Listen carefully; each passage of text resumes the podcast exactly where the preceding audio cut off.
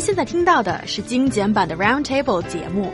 想收听并下载一小时完整节目，请关注我们的微信公众账号 EZFM Roundtable，然后发送关键词“完整版”获取下载方式，或者直接下载轻松调频 App。When you're driving, to honk or not to honk could be a question. In the central area in Shanghai, honking the horn can be punished. Shanghai has punished over uh, 2,800 drivers for illegally honking the horn. Why do so many drivers have this very bad habit? What's going on here, guys? Just please clarify to me why is honking the horn against the rules sometimes? Well, um, that initiative is taken currently taken by the Shanghai municipal government. The city of Shanghai started to punish road traffic violations from March the 24th, 2016. According to the Shanghai Municipal Public Security Bureau, they had punished uh, punished altogether 2,857 cases of illegally honking the horn by April the 9th, and local police punished 100 drivers for that just from 1 p.m. to 9 p.m. on that specific day, April the 10th. And um, actually, this is not the very first time the Shanghai city did so. Uh, even starting from June the 1st, 2007, the city of Shanghai started uh, to ban honking the horn the whole day in the area within the outer ring road. However, you know, um, you still can hear this shrill honking uh, horn in the city. You Are know. you one of those people that just go beep, beep No, whenever I never, I never beep. I never beep. I don't believe you. Because we don't even have this rule in Beijing. And correct me if I'm wrong, our dear mm-hmm. listeners. All right. So mm-hmm. Nick, mm-hmm. Um, yes, so as you said, it's been actually banned since 2007, but apparently the ban wasn't uh, having any effect because no one was enforcing it. And Yeah. it's such a large number of people that have been um, punished for this in such a short space of time. So, uh, what is it, 2,800 in just a couple of weeks? So it seems like the police must have been very busy cracking, cracking down on this over this kind of, of time period. But um, the uh, the the fine or the warning that the drivers got seems to uh, be a warning b- between 20 of up to 200 yuan. So based on the situation and uh, kind of, I guess if you're a repeat offender, maybe as well, um, in the in the given situation where you get caught doing that, um, and a local policeman said that it should be uh, should be a short blast if you do have to honk your horn in order to prevent an accident or something like that.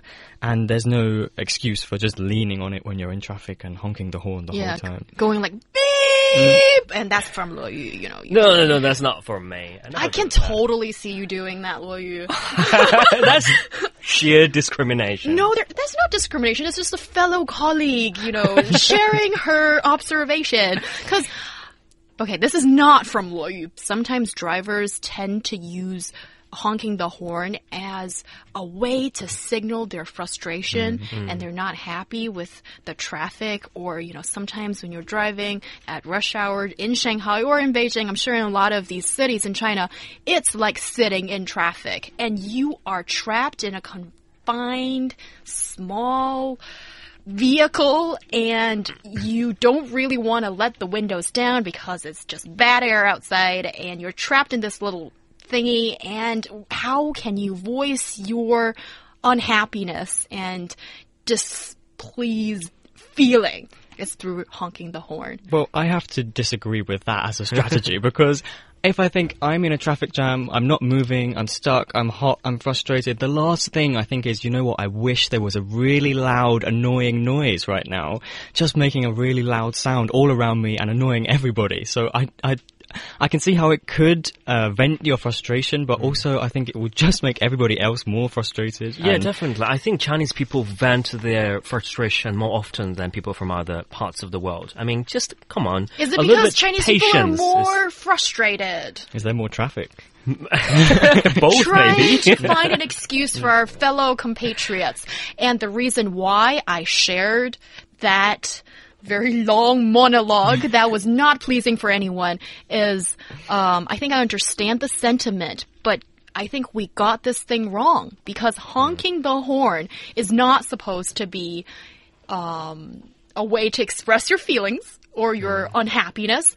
It should be the way to um, just uh, ensure safety, pretty much. So Right. whenever there is like a uh, you know dangerous situation in front of you happening, then you can honk the horn, but it's not a way to vent. And I think that is one part a lot of drivers simply don't get, or we just didn't think it's a big deal, you know. Yeah, they they abuse the power of honking the horn all the time to Like some Luo extent. like me. But on a serious note, I think that can make it more dangerous as well because if you're constantly honking the horn all the time, people don't really think when they hear it, oh, there's a dangerous situation here. I should pay more Yeah. attention. You know, I should I should be more careful here. They just think, oh, someone's annoyed and honking their horn. So Yeah. it kind of loses the purpose that it, it has in the first place. Definitely, especially when everybody, every individual driver is stuck in a traffic congestion. What is the purpose of honking the horn? I mean, every- Exactly. everybody is doing the same thing. It'll be, it'll be more frustrating. Yeah, and uh, maybe some people think that if I'm going down, I'm taking someone with me. Or actually on the street, it's like, if I'm staying here forever, staying still, I'm gonna honk my horn and let you guys get annoyed too. And that is just not the kind of attitude mm. that is good for anyone. You know what you should be doing? Okay, I'm gonna be asking you guys suggestions, right? But the first suggestion I give to every driver sitting in traffic is you listen to the Roundtable podcast on, you Oh, know, they have to be well educated. The oh. English tends to be a very big problem for them. no, no, it's not a problem for people. If you can't understand every word in the beginning, just listen to a few more episodes and then, you know, you'll, you, you'll gradually know more. And that's how people learn. That's the learning curve. Or listen to the live radio broadcast, as what we're doing right now. Yes, aside from that very valuable piece of advice, guys, what are some of the other suggestions? Well, some other radio programs can have this sort of information. No. Like Beijing Jiao Tong Okay, that's the only suggestion that I would uh, admit. I would say music as well is another option. Not on radio, of course. You should only listen to us, but uh, CDs in your car, something like that, keep you keep you amused. Yes, that's a very good way to get your mind out of this. We've got a whole bunch of listeners talking about. Um, first of all, about a bad driving etiquette and also about how great our show is. So I guess that's kind of nice. Um, there is, okay. 嘲讽的葵花籽. I think you've just made a small record Yeah, uh, yeah. on our show that I've been quoting you consecutively for Three days already. three da- days at least, right? Yeah, and I just love what she's saying. 一日踏入直播门，从此录播是路人. That is a wonderful line of like poetry, I think. Yeah. So she's just saying that once you've listened to the live show, podcasts, reruns, playbacks, what are those things? The live show is that much better. I think that's what you're saying. And um, yeah, I totally agree with you. I think with the live show, it's interactive, obviously, and we get to know you, our listeners out there, and it's just the best thing to know that um, you like us and uh, or you hate us and you have something to say. And it always contributes back to our show as well and for others to listen to this. I think it's a wonderful exchange of ideas. So thank you for your support. And there is lillian saying that Oh, I heard there is this guy from Belgium that's listening to your show yesterday. And I am a listener, longtime listener in Sweden. So, wow, I mean, that is so cool. We've got an international mix of listeners. It's not only our Chinese listeners who are living in our country, but also so many people around the world that's tuning in. And, and whoa, that's like a, a big thrill that Yeah. sends, you know, in my heart right now. So, guys, do you want to say hi to our lovely listeners right now? Hello. Oh, There's Lillian. There. Lillian. Kiki King. There is Alina. There is Richard, which is Richard has pretty much um, sent us a greeting right. Right before the show, sort of signaling, I'm the first one here and I want you to know. And we know! yeah, so it's wonderful. And there is Bai Lu saying, um, I'm dedicating my first uh, 目标 to Oh, He Yang. Okay.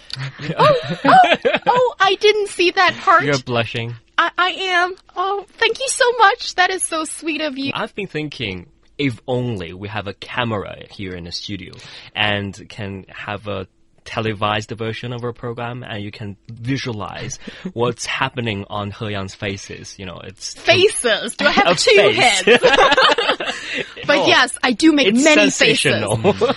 Well, yeah, I'm a very animated person, and if you can see my face, because my voice is only an extension of my very colorful uh, faces that I do make. And there's Chun Kuz de Yun say, Hi, my dear host. Listening to Roundtable is a workday routine for me. I always listen to the podcast version during my after work running. He Yang and all of your lovely hosts you make me laugh. Sometimes other runners in the gym find my uh, laugh just weird and don't know what's going on and they run away from me, but so what?